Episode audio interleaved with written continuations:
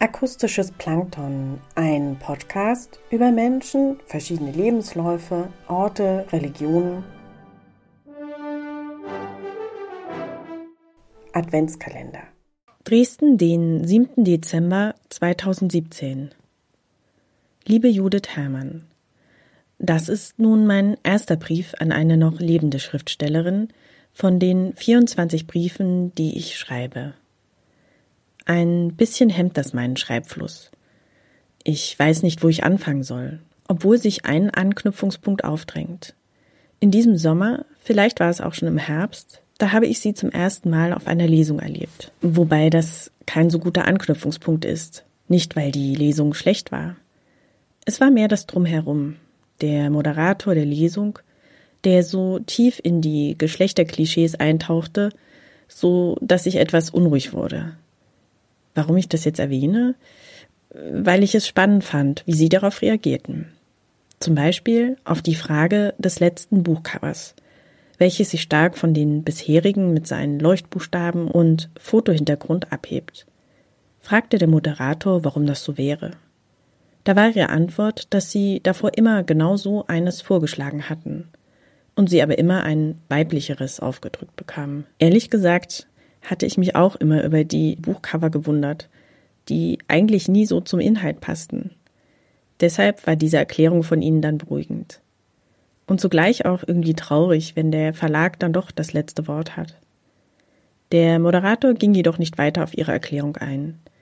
Vielmehr stocherte er dann weiter auf seinem weiten Feld der Klischees von Schriftstellerinnen herum. Ob es denn nicht so etwas wie weibliches Schreiben gäbe, er bezog sich dann auf die Frauenliteratur der 1970er Jahre. Jedoch schloss er dann den Bogen zu ihnen über die literarische Bewegung der Fräulein Wunder Ende der 1990er Jahre.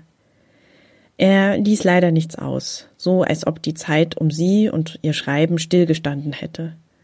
Fragte sie nach ihrem Treffen mit Marcel Reich-Stranitzky, mit dem sie doch angeblich Kakao getrunken hatten und wie Marcel Reich-Stranitzky sie damals darauf hinwies, dass das mit dem Schreiben aufhören würde, wenn Sie Mutter wären.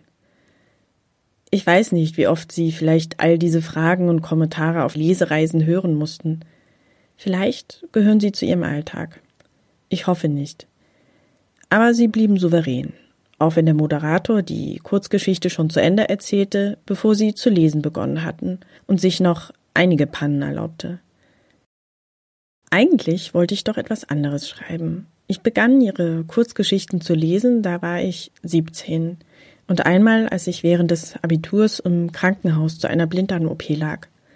Da bekam ich nichts als Gespenster geschenkt und mochte diese Stimmung, die Umrisse der Personen. Ich dachte mir, wenn ich älter bin, dann werde ich vielleicht so sein, aber sicher war ich mir nie, ob ich das wollte.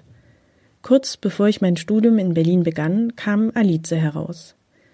Im Bewerbungsgespräch für mein Studium kamen wir auch auf ihr Buch. Ich sollte es einschätzen, sagen, wie es zu den anderen steht. Ich weiß nicht mehr, was ich gesagt habe. Oder doch, ich kann es aber nicht mehr wiedergeben. Auch wenn ich gern Interviews höre oder lese von Autoren und ich mir dann natürlich auch immer ein Bild im Kopf über diese oder jene Person ausmale. Berlin war nicht unbedingt eine Stadt, in die ich wollte. Als ich dann da studierte, war es besser. Irgendwann hörte ich einen Spaziergang, an dem sie Orte in Berlin beschrieben, und daraufhin fuhr ich auf den Friedhof nach Weißensee und war beeindruckt von so einem Ort. Es sind schon ein paar Jahre vergangen, aber eines ist mir eingefallen, als ich ihren Brief anfing. Irgendjemand während meines Studiums erzählte mir auch, dass sie, bevor sie Schriftstellerin wurden, immer Briefe an Freunde schrieben. Vielleicht stimmt es gar nicht. Aber mir gefiel diese Idee. Deshalb schreibe ich Ihnen diesen Brief. Auch wenn Sie ihn nicht lesen oder hören werden.